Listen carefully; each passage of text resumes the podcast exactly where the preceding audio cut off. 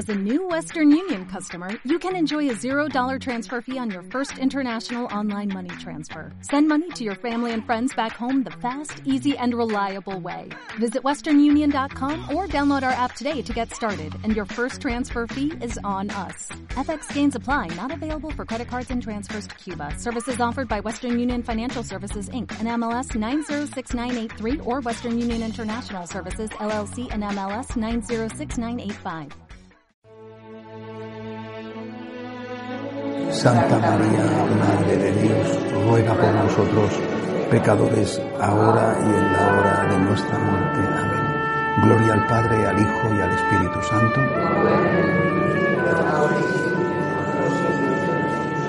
Ave María Purísima. Bien, eh, esta segunda meditación está dedicada a ver cómo imitar a la Virgen en un aspecto esencial de la maternidad, que es cuidar de Jesús. Luego veremos qué significa cuidar de Jesús, pero quiero eh, repetir eh, lo que dije en la primera meditación. Eh, lo primero es hacer que nazca Jesús. Esto es lo primero. Es el primer punto en que tenemos que imitar a María. Y es, sin duda, de todo el más difícil. ¿Por qué es el más difícil? Porque no depende solo de nosotros.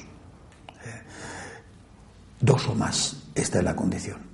Por tanto, cada uno, cada uno de los dos, estamos hablando, por ejemplo, de una pareja, una familia, un matrimonio, o cada uno de los miembros de una comunidad religiosa, cada uno tiene que hacer su parte. Tú tienes que hacer la tuya, el otro tiene que hacer la suya. Eh, y, y ahí es donde está la dificultad, en que el otro tiene que hacer la suya. Y eso, eso no depende de ti, depende del otro, ¿no? pero tú tienes que hacer tu parte.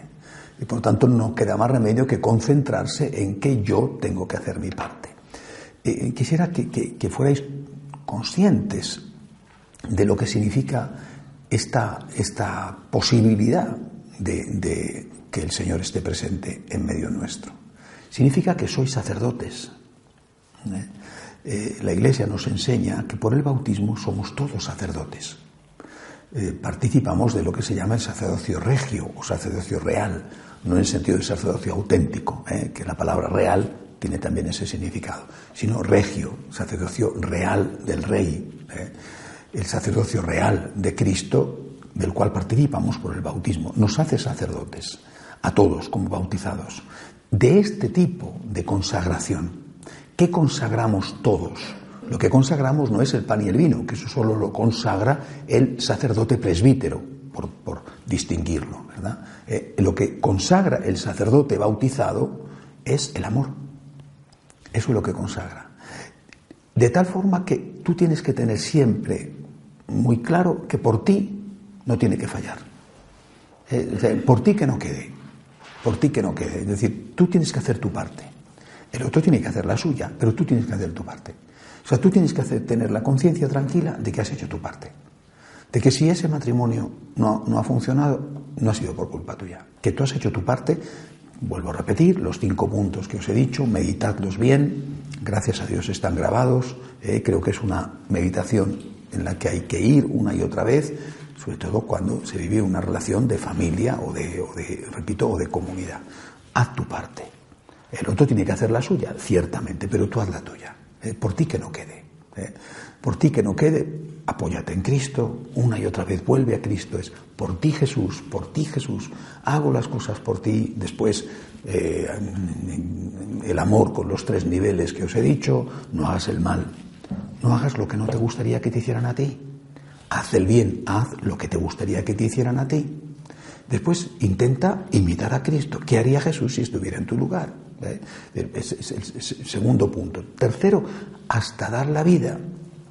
Piensa más en la felicidad del otro que en la tuya. Ponte en el lugar del otro. Intenta comprenderle. Métete en su piel.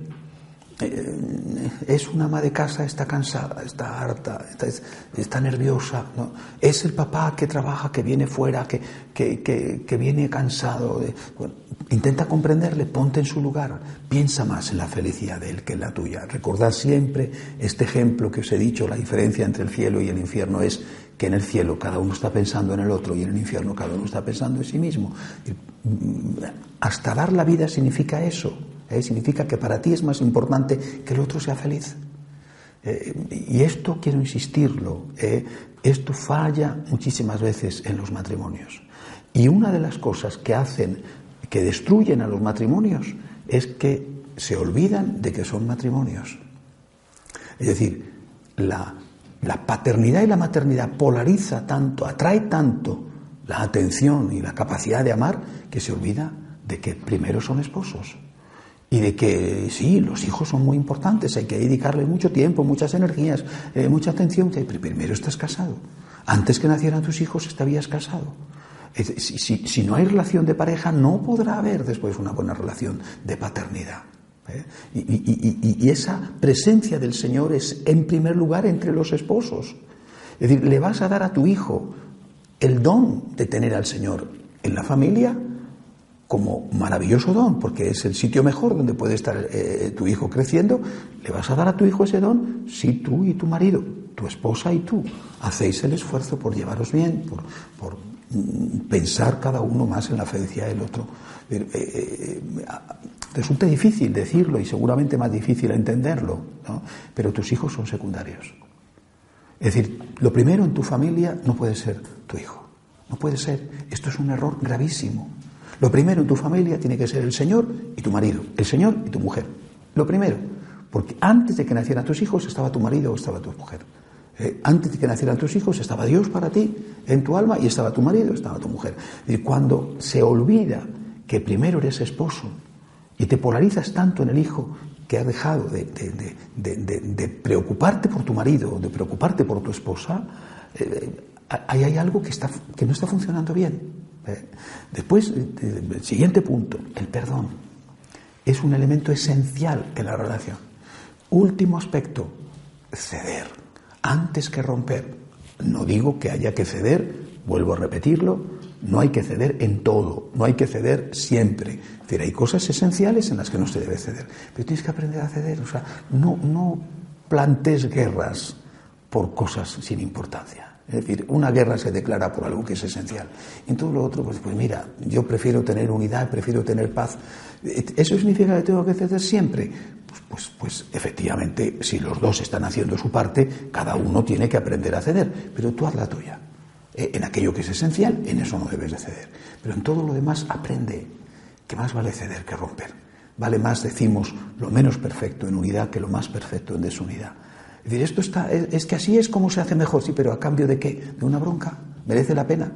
Dices, a lo mejor no es tan perfecto porque tú te das cuenta, tú eres más lista, tú eres más listo, tú te das cuenta mejor de las cosas, y pero al final, al final de verdad, ¿qué más?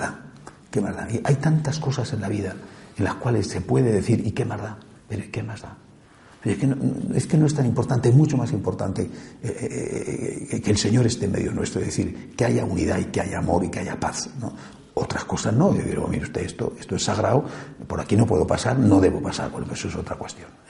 Bien, esto, repito, es lo más difícil, la parte más difícil de la imitación de la Virgen y la parte más importante. Primero que el niño nazca. ahora vamos a cuidar al niño. ¿Dónde está el niño? Lo primero que hay que preguntarse, ¿dónde está Jesús? Yo, ya, el niño nacido, ¿dónde está Jesús? ¿Eh? ¿Dónde está Jesús? Bueno, y yo digo, Jesús está eh, al menos en dos sitios, ¿eh? al menos, ¿no? Jesús está en la Eucaristía, Jesús está en el prójimo. En la Eucaristía necesita el Señor, yo tengo que cuidar a Jesús en la Eucaristía y necesita el Señor unas cosas de mí. En el prójimo, tengo que cuidar a Cristo en el prójimo, necesita el Señor unas cosas de mí. No, no, necesita lo mismo, no necesita los mismos cuidados en la Eucaristía que en el prójimo. Eh, pero en ambos sitios está Jesús. ¿Qué cuidados necesita Jesús en la Eucaristía? En la Eucaristía Jesús necesita tres cosas de mí. Tres cosas. Necesita, primero, que le acompañe. Primero, eh, que le acompañe. Significa acompañar a Jesús en la Eucaristía, significa ir. Él está esperándote. Ir en la misa, ir a hacer una visita. Esta perspectiva cambia completamente la relación con Jesús en la Eucaristía. Hemos hecho de la Eucaristía una relación cosificada, es una cosa. Y por eso todo el debate de la comunión de los divorciados vueltos a casar tiene como fondo, como punto de partida, que no estamos teniendo presente que Jesús es una persona. Yo quiero comulgar, a veces es una comunión eh, circunstancial. Es la primera comunión de mi niño, ¿cómo no voy a comulgar yo? ¿No? Es decir, bueno, pues es que es como si me dijeras, eh, estás empleando el mismo argumento de es la primera comunión de mi niño, hacemos el banquete, ¿cómo voy a quedar yo sin comer eh, la, tarta? ¿no? estás planeando eh, la comunión como si estuvieras planeando comer la tarta de la fiesta. ¿no? Perdóname, pero Jesús no es un bizcocho, Jesús no es un helado, o Jesús no es el champán del, del brindis. Estos son cosas efectivamente, ¿cómo te vas a quedar sin tomar la copa de champán o el, helado o el, postre o el filete, lo que quieras, ¿no? Pero nadie te debe de excluir de eso. Pero Jesús es una persona. Y por tanto, yo tengo que plantearme una relación con Jesús de persona a persona. De persona a persona me doy cuenta de que Jesús es alguien que me necesita. Y me necesita, y lo digo tal cual, de cómo puede Dios necesitar. Sí, Dios necesita, porque Dios ama. Cuando alguien sabe lo que es amar, sabe lo que es necesitar. Cuando tú amas a alguien, necesitas a alguien. Necesitas estar con él. Necesitas que te llame, necesitas verle, necesitas abrazarle, necesitas besarle, necesitas lo que sea. Una videoconferencia donde le ves a través de, Skype o una llamada de teléfono o, el WhatsApp. le necesitas. Necesitas estar con él. Jesús te ama mucho más infinitamente más que tú a Él. Y por eso te necesita infinitamente más que tú a Él. Cuando hay siempre primeras comuniones, siempre hago la misma homilía. Lo primero que empiezo diciendo es, ¿estáis contentos de recibir a Jesús, los niños? Bueno, la mayoría no saben ni lo que hacen. Bueno, puede estar 20 años de catequesis con ellos, queda lo mismo. Pero bueno, en fin, ha estado tres años, es un barniz, pase lo que pase, lo que es una incapacidad casi absoluta hoy en día por entender nada. en todo caso, tres años los has preparado como has podido, que sea lo que Dios quiera. Bueno, y, y digo, bueno, ¿sabes quién de verdad está feliz hoy? Está feliz Jesús. Lleva diez años esperando para este momento. Es Él, es una persona, quiere estar contigo, quiere entrar en ti. Por tanto, la perspectiva con la que tenemos que acercarnos a la Eucaristía es alguien que me está esperando. No alguien que yo necesito estar con él, que tal, sí, que bien, yo lo necesito porque necesito comulgar, necesito su apoyo, su consuelo, su fuerza, sí, bueno, muy bien, todo lo que quieras. Es alguien que me necesita a mí. Voy a misa porque él me necesita a mí. Y yo quiero estar con él porque él me necesita a mí. Más que yo a él. Y yo le necesito. Pero más me necesita Él a mí. Es una persona que está esperándome, que está necesitada de estar conmigo. Por eso voy a misa o por eso voy a hacer la visita al Santísimo. Primera cosa, por lo tanto, por la que yo tengo que tratar a Jesús es porque Él me necesita. Eh, una mamá acude a estar con su niño porque a la mamá le apetece estar con su niño. Hombre, claro que sí, a la mamá le apetece estar con su niño, pero el primer motivo no tendría que ser ese. Si no me apetece, no voy. Si no me apetece, se queda el niño solo. Pues si no me apetece, pues, pues por Dios, lo primero que hace una mamá es pensar en lo que el niño necesita. Mi niño me necesita. Me apetece o no me apetece, me duele la cabeza, estoy cansada, quisiera quedarme viendo la televisión porque he tenido un día horrible, porque las piernas las tengo hinchadas, por lo que sea, ¿no? Y el niño que llore, el bebé que hay en la cuna, pues que llore. Oye, no, mi niño, quién sabe lo que tiene. No, está llorando, estoy, estoy nerviosa, me, levanto del sillón y necesito estar descansando, pero mi niño está llorando, mi niño me necesita. Eh, pensad siempre en la Eucaristía como una persona, no como una cosa, como un alimento. Esto es tan, tan horrible a lo que hemos reducido la Eucaristía porque nos falta fe en la presencia real del Señor, simplemente. Segunda cosa que el Señor necesita en la Eucaristía de nosotros, respeto. Necesita respeto porque es Dios. Eh, eh, la degradación, la degradación es tan grande. Aquello que decía el Papa Benedicto, lo que antes sabían los niños, hoy no lo saben los mayores, que prácticamente nadie sabe ya lo que es la Eucaristía. No solamente no, no sabemos qué es la presencia real, es que no sabemos lo que significa el momento de la misa. Es la renovación incruenta del sacrificio de Cristo en la cruz. Renovación incruenta, es decir, no hay derramamiento de sangre, no hay pero es renovación del sacrificio de Cristo en la cruz. Lo que decimos de conmemorar no es eh, una conmemoración en el sentido de celebrar una efeméride. Bueno, hoy recordamos que hace 500 años no sé qué ocurrió. Es renovar, es volver a repetir. Es lo más sagrado y lo más importante que se puede hacer. La gente dice, es que yo tengo tal confianza con Jesús que como es mi amigo, eh, yo puedo estar en traje de baño. ¿no? Porque yo, como es mi amigo, tengo tal confianza, yo puedo estar sentado en la iglesia, sentado con las piernas cruzadas, comiendo chicle, con la tablet, porque es mi amigo, es mi amigo. Vamos a ver, que es tu amigo, que no digo que no, ¿eh? y, y está bien que tengas confianza con el Señor, pero vamos a ver. ¿Qué sucede en la misa? ¿Qué momento representa la misa, especialmente el momento de la consagración? ¿Qué momento representa? El Viernes Santo. Tú allí en el Viernes Santo, nuestro Señor muriendo en la cruz, la mamá destrozada, eh, eh, eh, escuchando a Cristo decir, Padre mío, ¿por qué me has abandonado? Ese momento solemne, trágico, terrible. Tú estás allí con los brazos cruzados, allí tú estás allí de testigo, comiendo chicle, tranquilamente, con la tablet. Cristo muriendo en la cruz y diciendo, Dios mío, ¿por qué me has abandonado? Y tú a lo tuyo, ¿qué tal? Como tengo tanta confianza, pues me alegro que tengas tanta confianza. Pero el Viernes Santo está muriendo. Tienes que estar como tienes que estar. Es decir, es, un momento solemne. Es un momento donde hace falta respeto. Que tienes confianza, me parece muy bien que tengas confianza. Mira, la confianza se la tienes al Señor, pues después de la misa, no digo que tenga que estar todo el tiempo de rodillas con los brazos eh, eh, en cruz, ¿verdad? Después de la misa te sientas tranquilamente, que no pasa nada. bueno, no digo ya que estés espatarrado ahí, o, o bueno, porque tienes que tener respeto siempre. Pero por favor, que Cristo está muriendo, que es Viernes Santo. Cada misa representa Viernes Santo. Cada misa representa el sacrificio de Cristo en la cruz, sacrificio incruento. Esto es lo esencial de la misa. Eh, eh, por supuesto que en la misa hay otras cosas, ¿no? Es pedir perdón, en la misa es también eh, aprender, ¿no?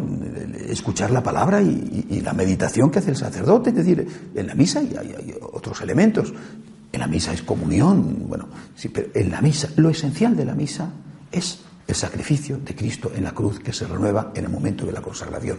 Esto es lo esencial y esto requiere, requiere, tiene derecho, el Señor que muere en la cruz tiene derecho a que estemos con respeto, o sea, a que no estemos ahí como si eso fuera eh, un picnic, el Viernes Santo no fue el día en que el Señor se fue con los apóstoles a, pasarlo bien y llegó el momento de la bienaventuranza y estaban allí en el campo eh, todos tumbados y les dijo, venga, que la gente se siente para comer. Es un momento relajado, es un momento de, eso, de, comida familiar, ¿no? y no tenemos panes, pues venga, yo multiplico los panes y los peces y que todo el mundo disfrute de una tarde de campo. Perdóneme usted, eso no es la Eucaristía. La Eucaristía es Cristo muere en la cruz. Y delante de Cristo que muere en la cruz, le exijo a usted que tenga respeto. Eh, por lo menos tenga usted respeto ante este momento solemne y trágico que está ocurriendo aquí. claro, como esto lo hemos perdido, como no, sabemos nada de nada, ni sabemos qué es una misa siquiera, el, primero que no sabe es el cura, que parece que está en la misa como si estuviera eh, en, la verbena, ¿no? Es decir, muchas veces lo veo y digo, esta gente no sabe ni lo que está haciendo. Pobrecitos, no saben ni lo que están haciendo, con qué desparpajo, con qué frialdad. Esto es una cosa frívola, que pero tú te das cuenta de que en este momento, en tus manos, aunque seas manos de un pecador, en tus manos se está produciendo el gran milagro, que un pedazo de pan se convierte en Cristo, que se está renovando el sacrificio de Cristo en la cruz. Tú te das cuenta de lo que estás haciendo. Eh, insensato, que no eres más que un insensato, por no decir otras cosas. Eh, allí nadie sabe nada, todo el mundo está distraído, hace la gente lo que le da la gana, la pachanga, la fiesta y la misa se ha convertido en una asamblea. ¿eh? En una asamblea, a veces una mala asamblea de vecinos, ¿eh? donde todo el mundo quiere hablar y donde ni el cura pone respeto porque no cree en lo que está pasando, ni sabe lo que está pasando, ni la gente sabe lo que está pasando. Por Dios, Cristo tiene derecho a nuestro respeto. En la Eucaristía tenemos que estar con respeto, porque es el Señor, y especialmente en la Santa Misa es el Señor. Cuando es el Señor, estamos con respeto ante Él, aunque haya confianza, que una cosa no quita la otra. Es el Señor, es mi amigo, por supuesto, pero estoy con respeto delante del Señor, repito, especialísimamente en la misa. Y en la misa y en el momento de la consagración lo que hay que hacer es estar de rodillas. Oye, pues si tú no puedes estar de rodillas, ¿por qué no puedes arrodillarte? Porque eres anciano, estás enfermo. Bueno, pues, oye, pues otra cuestión, ¿no? Eso será siempre una excepción. ¿eh? Pues, pues te quedas de pie y si no puedes estar de pie, pues te quedas sentado. Estás en una silla de ruedas, ¿qué vas a hacerle? ¿no? Pues nadie te va a decir que al anciano le tires, al paralítico le tires al suelo. Jamás la iglesia ha pedido eso. ¿eh? Y tú estás enfermo, eres anciano, te quedas sentado o te pones de pie. Pero si tú puedes, tú te pones de rodillas. Porque, ¿qué harías tú el Viernes Santo? Pues Dios, si yo estuviera allí el Viernes Santo, me agarraría a la Virgen María para, para, acompañarla y para, y para apoyarme en ella a la vez, y, estaría de rodillas viendo morir a Jesús. Cuando hemos ido a Tierra Santa y hemos subido al Gólgota y hemos estado allí en aquel lugar donde tuvo lugar el, acontecimiento, eh, ¿qué hemos hecho? ¿Qué os he enseñado yo a los que habéis venido conmigo? De rodillas Vamos a hacer los últimos metros, desde que subimos la escalera, vamos a hacer los últimos metros de rodillas, de rodillas, solamente porque era el lugar donde ocurrió. Imagínate si hubiéramos estado en ese momento allí, vamos, de rodillas, ¿no? Postrados, tendríamos que estar ante la reverencia que eso nos... aquí se ha producido tal desbarajuste de falta de respeto que, claro, repito, va unido a la ignorancia de lo que sucede en una misa y va unido a la pérdida de fe en la presencia real de Cristo. Por lo tanto, el Señor necesita nuestra compañía y nuestro respeto. Eh, eso es esencial. Y esa será una de las cosas que después tendremos que ver a la hora de decir cómo defender a Jesús. Tercera cosa que necesita nuestro Señor presente en la Eucaristía. Necesita también nuestra limosna. Es decir, Jesús está en la Eucaristía está en un lugar está en una iglesia, está en un templo y está haciendo allí, está, es posible que esté allí porque hay un sacerdote, porque hay alguien que está eh, eh, cuidando de eso. La luz hay que pagarla. Si hay una gotera hay que arreglarla. Eh, el templo se hace viejo, habrá que renovarlo o hacerlo nuevo. El sacerdote tiene que vivir. Eh, ligado a eso hay otras cosas. La catequesis que se da a los niños. Eh, si hay un funeral, si hay una boda, si hay... Todas esas cosas hay que atenderlas. No, eso no. Todo es del aire. Yo vengo aquí a utilizar los servicios, pero sin pagar nada. Porque todo tiene que ser gratis. Bueno, pues me, alegro de que todo tenga que ser gratis, pero, pero ¿le puedo mandar a usted a su casa la factura de la luz? Permítame, ¿eh? la factura de la luz este mes la va a pagar usted. ¿eh? Y por favor, ¿me podría usted pagar la nómina? O al menos el seguro social que tengo que pagar. ¿no? Eh, que es, algo tan incomprensible que, que, el católico no se dé cuenta de que, de que el dinero que hace falta para que se mantenga la iglesia tiene que salir del bolsillo de alguien. de dónde va a salir? Pues del bolsillo del que lo consume del que lo consume cada día, el católico practicante, o del que lo consume esporádicamente. Yo no voy a misa nunca, pero es el funeral de mi padre y quiero encargarle un funeral. O, mira, voy a bautizar al niño, o, eh, como pasa en América, voy a hacer la fiesta de la quinceañera, que es una gran efeméride donde se gastan una cantidad enorme de dinero. bueno, pues usted tendrá que ayudar a la iglesia en sus necesidades. Esa es una forma de cuidar de Jesús. Cuidar de Cristo presente en la Eucaristía es también pasar por esto. Yo tengo que ayudar a la Iglesia, tengo que acompañar a Jesús, tengo que tratar al Señor con respeto y tengo que ayudar a la Iglesia porque de lo contrario, pues a ver, a ver de qué vive el cura. Es decir, a ver, a ver eh, este templo cómo lo mantenemos. Pues eso tendremos, tendremos que hacerlo. No solamente decir, a ver de qué vive el cura, sino, oye, ¿y cómo ha llegado ese cura? Es decir, lo que cuesta un seminarista.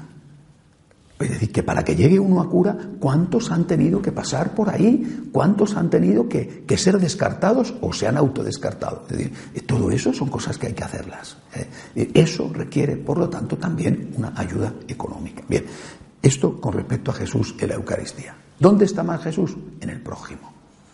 Jesús está en la Eucaristía, está en las personas.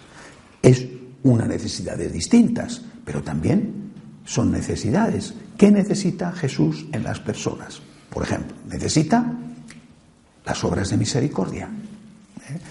que son las corporales y las espirituales. ¿eh? Jesús está presente en la persona y esa persona necesita de mí que tenga misericordia con ellos. Y yo creo que este año de la misericordia es algo que hay que tener en cuenta de forma especial. Necesita Jesús en la persona necesita de mí ayuda. Una ayuda que será a veces de dinero, otras veces será de tiempo y otras veces siempre será de amor. Es decir, a veces será la limosna, otras veces será que le dediques un tiempo a esa persona que no necesita tu dinero, pero sí necesita tu tiempo. Por ejemplo, tu papá, tu mamá, necesita tu tiempo. No solamente ya en los últimos momentos de su vida, lo más solemnes, mm, sino también en la vida más cotidiana. A lo mejor no puedes estar a su lado como te gustaría, pero puede llamar por teléfono de vez en cuando. ¿eh? llamar por teléfono, hacerte presente, que no es solamente tus padres, tus amigos o personas, bueno, no todo se resuelve con dinero, aunque efectivamente el dinero es una cuestión muy importante, ¿eh? porque esa persona tiene hambre, tiene hambre. ¿Eh? o necesita tu amor, eh, que se va a manifestar con el dinero y con el tiempo, o se va a manifestar, por ejemplo, con tu perdón. Esa persona necesita que tú la perdones, o esa persona necesita que tú la pidas perdón. Es decir, yo veo en el prójimo a Jesús y me veo a mí mismo como la mamá de Jesús. Veo en la Eucaristía a Jesús, me veo a mí mismo como la mamá de Jesús. La mamá de Jesús en la Eucaristía va, le acompaña, le respeta y le ayuda. Bueno, en el prójimo, la mamá de Jesús, oye, que, tengo que darle de comer, que no es una cuestión espiritual, que tiene hambre, que tiene hambre. ¿eh? Y bueno, y además de, tengo que acompañarle, tengo que estar a su lado. ¿Eh? ¿En qué prójimo? En el prójimo próximo, en primer lugar y después en el prójimo un poquito más alejado, es decir, eh, ¿qué está pasando en Venezuela? No, tiene nada que ver conmigo. Nada de lo que ocurre en el mundo me tiene que ser indiferente. Que yo no puedo resolver los problemas del mundo, pero yo tengo que resolver los problemas que yo puedo resolver en la medida en que puedo resolverlos, porque es mi obligación. Eh, eh, por eso yo creo que este punto especialmente del cuidado de Jesús, de imitar a María en el cuidado de Jesús, hay que ser muy concretos. ¿eh? aparte de lo que he dicho en la Eucaristía, aunque también hay un aspecto ahí económico. Yo creo sinceramente que para nosotros los católicos la limosna forma parte de nuestros deberes que si no las damos no podemos tener la conciencia tranquila. Lo digo así con toda claridad. Es decir, un católico tiene que entender que para él es esencial la limosna. Una limosna que se dividirá entre muchas necesidades. Pues la iglesia tiene sus necesidades, el prójimo necesita, pero yo tengo que entender que la limosna es esencial de mi amor a Jesús. No puedo entender mi amor a Jesús si no parto de la limosna. ¿Qué porcentaje? Eh, ¿Qué cantidad? Pues eso es otra cuestión que habrá que ver, porque no todas las economías están igual. Eh, ¿Quién a lo mejor no puede dar dinero y puede dar tiempo? Pues yo he visto, por ejemplo, ahora en Estados Unidos, cómo los hispanos no tienen mucho dinero, pero son muy generosos con su tiempo. Y son gente que trabaja y que trabaja duro. Pero después, su poco tiempo libre, cuando ahora estamos con el problema de la reforma de la casa parroquial, de la rectoría, oye, su poco tiempo libre, van allí y van las señoras que están trabajando todo el día, llegan el sábado por la mañana y venga, vamos a limpiar los armarios. Pues yo tenía tela, ¿eh? madre mía. Y van los señores y dicen, hay que levantar todo este suelo, eh, porque estaba la moqueta podrida, ¿no? Bueno, y hoy hay que pintar, oye, pues hay que pintar, hay que quitar el papel pintado, el papel pintado de la época de María Castaña, vamos, de la guerra de la independencia todavía, ¿no? Es decir, oye, y hay que, eh, hay que pintar, y ahí está él que es pintor, va y pinta, y el otro va y hace no sé qué. Eh, que a la vez la limosna no va a ser de, de, dinero, puede ser de tu tiempo. Pero tú tienes que plantearte que no puedes imitar a la Virgen en el cuidado de Jesús si no das limosna. Esto es algo que debería de ser normal para un católico y que no lo es. Y que no lo es, por desgracia no lo es para muchos católicos. Es decir, hay muchísimos católicos que jamás dan nada. Y esto es un escándalo, esto es un pecado. Lo digo con toda claridad, es un pecado y a veces es un pecado mortal. ¿Por qué? Porque, porque de, tu, de tu egoísmo se deriva que el otro esté muriéndose de hambre. Que es que el hambre es una cosa muy real y que la gente necesita comida y necesita vestido y necesita eh, medicinas, que tú no puedes hacerlo, nadie te obliga, pero lo que tú puedes hacer, Eso tienes la obligación moral delante del Señor de hacerlo. Y esto al menos nosotros, los franciscanos de María, no podemos ni de lejos pensar en la imitación de la Virgen si no, estamos, si no tenemos esto en cuenta. Es decir, yo soy católico y más si yo soy franciscano de María, yo tengo que ayudar a Jesús. ¿Dónde está Jesús? En la Eucaristía. Ya sé cómo tengo que ayudarle. ¿Dónde está Jesús? En mi hermano. ¿Qué necesita mi hermano? Pues a veces necesitará mi dinero, otras veces necesitará mi tiempo, otras veces necesitará eh, mi compañía, otras veces necesitará mi perdón, otras veces necesitará... No, no puedo plantearme el seguimiento de Cristo, al menos que el seguimiento de Cristo como María, si no me planteo las cosas así. Todo lo demás es teoría, es, es abstracción, es elucubración.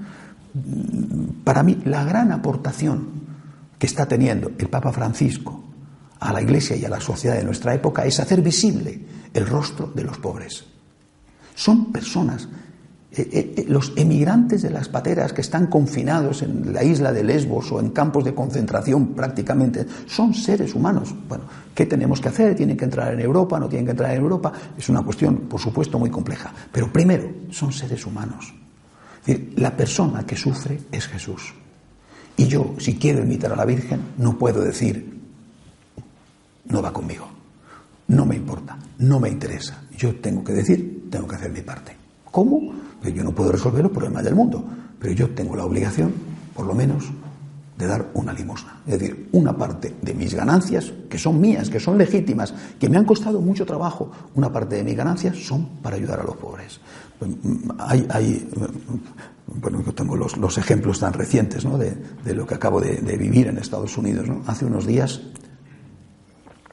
una señora, una latina, venía a verme me decía, estoy enferma y tengo una pensión que me dieron de los años que trabajé eh, ahí en Estados Unidos, ¿no? Tengo una pensión pequeña. Esa pensión, bueno, para el tipo de vida de Estados Unidos es una pensión pequeña. Es una pensión de 200 dólares a la semana es decir, esta señora gana, le dan de pensión 800 dólares al mes. Bueno, es una pensión pequeña, repito, para el estándar de Estados Unidos. Aquí no sería tan pequeña, ¿no? Bueno, pero para el estándar de allí la vida es mucho más costosa, es una pensión pequeña. Esta señora todas las semanas da 20 dólares. Gana 200, su pensión es de 200 dólares a la semana. Toda la semana ella da el diezmo. Da 20 dólares. Dice, hombre, 20 dólares no es mucho. Es el diezmo de su pensión semanal de 200 dólares. Es una pobre mujer de tal calidad de vida, de, vida espiritual. Es algo tan impresionante cuando la ves como, por ejemplo, el, músico que va ahí a tocar, eh, eh, tiene una niña, una situación horrible, una niña sin piernas, cuando la ves, muchas veces, pues, falta de higiene porque está viudo, murió la esposa, situaciones terribles. ¿Cómo la ves a ella? ¿Cómo la coge? ¿Cómo la abraza? Hay una señora que, eh, emigrante, entró embarazada, está, está muriendo. Bueno, ella va a visitarla, la cuida. Eh, el otro día hicimos, día 12 antes de venir, la fiesta de. Todos los 12 hacemos la fiesta de la Virgen de Guadalupe. Eh, fue tan bonito, ¿no? Tantos latinos, mexicanos y ecuatorianos van con una flor a la Virgen. Lo hemos organizado nosotros esto, ¿no? De todos los 12, en honor a la Virgen de Guadalupe. Cada uno le lleva una flor que tiene que representar un acto de amor que has hecho por ella. Es tan, realmente tan bonito eh, esta, la procesión que se organiza, cada uno llevando una flor a la Virgen. Y ella es, como es mexicana, ella es la que lo organiza, y al final eh, había tantas flores a la Virgen, ¿no? Y, cogió un ramo precioso, dijo, esto se lo voy a llevar a Claudia, que es esta que está muriendo, con una niña pequeña abandonada, ella le cuida. Es una pobre en el sentido económico y es una rica en el sentido espiritual. ¿Tú estás dando el diezmo? Porque esta pobre mujer, que tiene que vivir con 200 dólares a la semana, está dando 20 todas las semanas, me los da. Padre, esto es, este es mi diezmo. ¿eh? y quisiera que con estos 20 dólares, Padre, usted, por favor, pudiera hacer una misa por Claudia que está muriendo. No, no hace falta que me des los 20 dólares, voy a hacer la misa por Claudia que está muriendo. Dice, Padre, pero yo, es, mis 20 dólares de la semana que yo doy a la iglesia. Eh, realmente te encuentras con personas así que te hacen enrojecer. Eh, han entendido perfectamente lo que es la imitación de la Virgen. No podemos imitar a María si no cuidamos de Jesús. ¿Dónde está Jesús? En la Eucaristía. Allí que tenemos que hacer acompañamiento, respeto y limosna a la iglesia, que hace falta. ¿Dónde está Jesús? En los pobres. Eh, si no entramos en esto, eh, todo es mentira. Y yo tengo la impresión de que hay tanta mentira, tanta palabra vacía. Eh, tienes que ponerte al lado de los pobres y tienes que ponerte a servir a los pobres. ¿Cómo tienes que hacerlo? tienes tu trabajo, no tienes tiempo. bueno, pues no puedes hacer más de lo que haces. Sí que puedes hacer. No te engañes, sí que puedes hacer. Empieza por dar limosna. A lo mejor después no puedes hacer más, pero empieza por dar limosna. Si puedes dar tu limosna de tiempo, quizá es la que menos puedes dar, pero tu limosna de dinero sí que puedes dar. Hay que dar de comer a esa persona. Nosotros que estamos mandando, por ejemplo, los franciscanos de María, estamos mandando, hemos conseguido crear una red para mandar dinero y cosas a Venezuela. ¿De dónde sale el dinero? Yo no lo fabrico, pues sale de la generosidad de algunos franciscanos de María que aportan su dinero. Eh, eh, porque yo no fabrico el dinero. Decir, si yo puedo mandar dinero a Venezuela, es porque alguien me ha dado dinero para mandar a, donde sea, en este caso a Venezuela. Es decir, si, si no hay la generosidad de aquel que ama al Señor como le amó su madre, que es nuestra vocación, yo repito, todo es una inmensa mentira. Todo son palabras, sentimientos vacíos o sensibilidades. Aquí hay que ser muy concretos. Jesús tiene hambre, hambre, de verdad, hambre. Jesús necesita medicinas, Jesús necesita una casa donde vivir, Jesús necesita esto. Y esto pasa por tu tiempo, si puedes, y si no, desde luego, en cualquier caso, pasa por tu dinero. Y esto es Dios el que te, te va a juzgar. No yo, no, es Dios el que te va a juzgar. Y no debes de olvidarlo, porque un día el Señor te dirá, y será el día más solemne de tu vida, porque será el último día del juicio, y el Señor te dirá a ti, he tenido hambre, ¿me has dado de comer? Y te lo va a decir a ti, he tenido hambre, me has dado de comer. Y tú no podrás contestar diciendo, yo no tuve la culpa de que tú tuvieras hambre, porque tú tuviste hambre porque fuiste un vago, o tú tuviste hambre porque te robó fulanito, o tú tuviste hambre porque el Estado no se preocupó. Y Jesús, no, no me importa esa historia. Yo he tenido hambre, me has dado de comer, porque tú has podido darme de comer. Era culpa de quien fuera que yo tenía hambre. Yo he tenido hambre. ¿Tú me has dado de comer? E, esa es la pregunta. No dice, he tenido hambre porque tú me has robado. Vete, maldito de mi padre. He tenido hambre por culpa tuya. No, he tenido hambre. Tú tenías dinero. Me has dado de comer.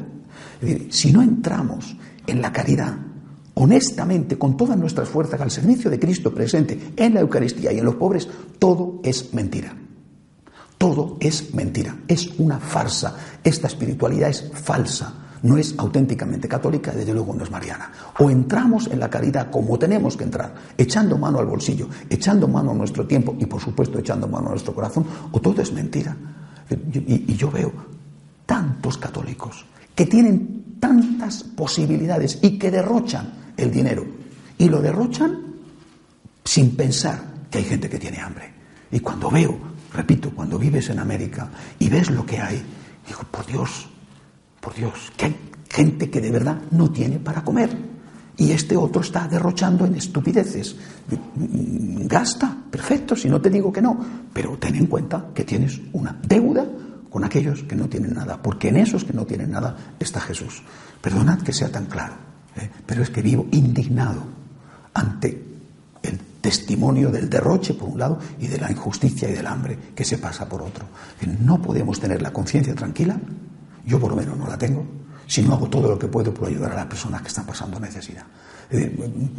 si me planteo la invitación de la Virgen, si me planteo ser María honestamente, si me planteo ser franciscano de María, me planteo la limosna como una parte esencial de mi amor al Señor. Limosna de dinero, limosna de tiempo y limosna de mi corazón. A partir de ahí podemos entendernos, pero si no entramos por ahí, pues, todo lo demás es una farsa. Estamos haciendo una historia de, demagogia y, de, hipocresía, cuando ves que hay tantas personas que no tienen. Eh, no sé qué me voy a encontrar dentro de unos días cuando vaya a Guatemala, pero he visto, cuando he estado eh, eh, el día 17, he visto ese barrio donde posiblemente tendré que ir, he visto ese barrio, he visto esa pobreza, esa pobreza que no es pobreza, que es miseria, que nuestros pobres son riquísimos comparado con ellos, que aquí hay unos sistemas de ayuda eh, estatales, eh, municipales, privados, eclesiales. Allí no hay nada, de nada, nada. cuando tú ves eso, dices, mm, yo no puedo honestamente decir que quiero amar a Jesús si no estoy ayudando a estas personas. ¿Que no puedo resolver los problemas del mundo? Dios no te lo pide. No te lo va a pedir nunca. Te pide que resuelvas los problemas que tú puedas resolver. Y esto tienes que tomártelo muy en serio. Repito, si queremos tomarnos en serio la invitación de María, tenemos que tomarnos muy en serio la limosna. Todo lo demás es una hipocresía, es pura demagogia, es intentar consolarnos con espiritualismo que son falsos. Para mí, por lo menos, vuelvo a repetir, esta es la gran aportación que está haciendo el Papa Francisco. Abrirnos los ojos a la realidad de tanta gente que está pasando necesidad. Y esto es lo que él quiere con el año de la misericordia. Que seamos ricos en obras de misericordia con los necesitados. Hacemos un momento de oración en silencio.